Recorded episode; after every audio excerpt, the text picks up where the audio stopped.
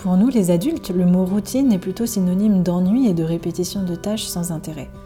C'est pourquoi nous avons parfois tendance à sous-estimer l'importance de ces routines pour les enfants. Ces rituels incluent des gestes et des événements qui se répètent chaque jour, notamment pour répondre aux besoins essentiels de l'enfant. Manger, se laver, dormir.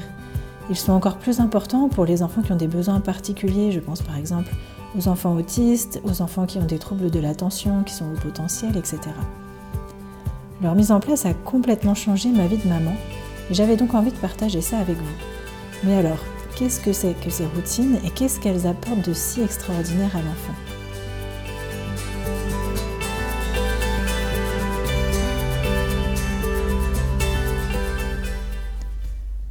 Bonjour et bienvenue dans ce nouveau podcast. Je suis Chloé du blog Ralentir en famille et dans cet épisode, je vous parle de l'importance de mettre en place des routines chez les enfants. Mais alors pourquoi mettre en place ces routines? Tout d'abord parce qu'elles vont permettre euh, de donner à l'enfant un sentiment de sécurité. Les jeunes enfants ont beaucoup de mal à se repérer dans le temps. Ils ne savent parfois plus trop si on est en train de prendre le déjeuner ou le dîner, si l'école c'est demain ou après-demain, et tout ça c'est assez angoissant pour eux. La routine, elle va rassurer l'enfant en lui permettant de savoir ce qui va se passer après.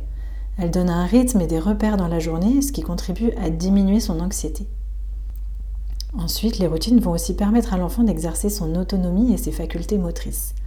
Avec la répétition des tâches, et si on l'encourage en ce sens, l'enfant va développer ses compétences et son autonomie pour prendre soin de lui. Petit à petit, il sera capable de réaliser de plus en plus de tâches tout seul, ce qui sera un vrai sentiment de fierté pour lui. Les routines, elles vont aussi permettre de créer des automatismes qui lui serviront toute sa vie, comme se brosser les dents après les repas, ranger après avoir fini de jouer, etc. Et enfin, les routines, elles vont apporter une certaine sérénité dans la famille. Elles évitent de devoir répéter 50 fois la même chose, d'utiliser les punitions, les récompenses, les menaces, de devoir hausser le ton. Elles rendent le quotidien plus zen en famille et ça, ça n'a pas de prix. Du coup, les tâches prennent moins de temps et il en reste plus pour les moments de qualité en famille. Comment mettre en place des routines? Le plus facile, c'est de commencer par les routines du matin et du soir. Vous pouvez lister les tâches à accomplir telles que vous avez l'habitude de procéder dans votre famille. Par exemple, se lever, prendre son petit déjeuner, se brosser les dents, se débarbouiller, s'habiller, se coiffer. Ensuite, pour rendre les routines visuelles, vous pouvez imprimer une image pour chaque tâche sur un papier cartonné ou plastifié, coller un velcro ou simplement de la pâte à fixe au dos et préparer un petit tableau sur lequel vous pourrez les accrocher. Cela permet plus de flexibilité au fur et à mesure que l'enfant grandit ou s'il souhaite inverser deux tâches par exemple. Vous trouverez plein d'exemples sur Pinterest. Gardez en tête que les routines doivent être adaptées au stade de développement de l'enfant et réalisables au quotidien. Elles ne doivent pas être trop longues ou trop complexes. Évitez de noyer l'enfant dans une succession de 15 tâches à faire par exemple, ce serait contre-productif. Pour développer l'autonomie de l'enfant, on peut lui laisser la possibilité de faire des choix, par exemple entre deux tenues vestimentaires ou alors dans l'ordre des tâches de la routine. Il se sentira alors acteur et ça évite aussi de tomber dans le piège du euh, tu suis le tableau sans broncher.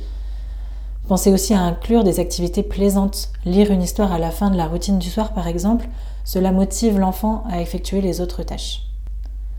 Et quand tout est prêt, prenez le temps de présenter le support à l'enfant en lui expliquant le principe et faites la routine avec lui en montrant l'exemple. Petit à petit, il n'aura plus besoin de regarder le visuel pour savoir ce qu'il faut faire le matin ou avant d'aller se coucher. Et vous, est-ce que vous avez déjà testé les routines avec vos enfants? Est-ce que ça a fonctionné? N'hésitez pas à l'écrire dans les commentaires sous l'article. Merci à vous d'avoir écouté ce podcast. J'espère qu'il vous a plu et je vous dis à très vite pour un nouvel épisode.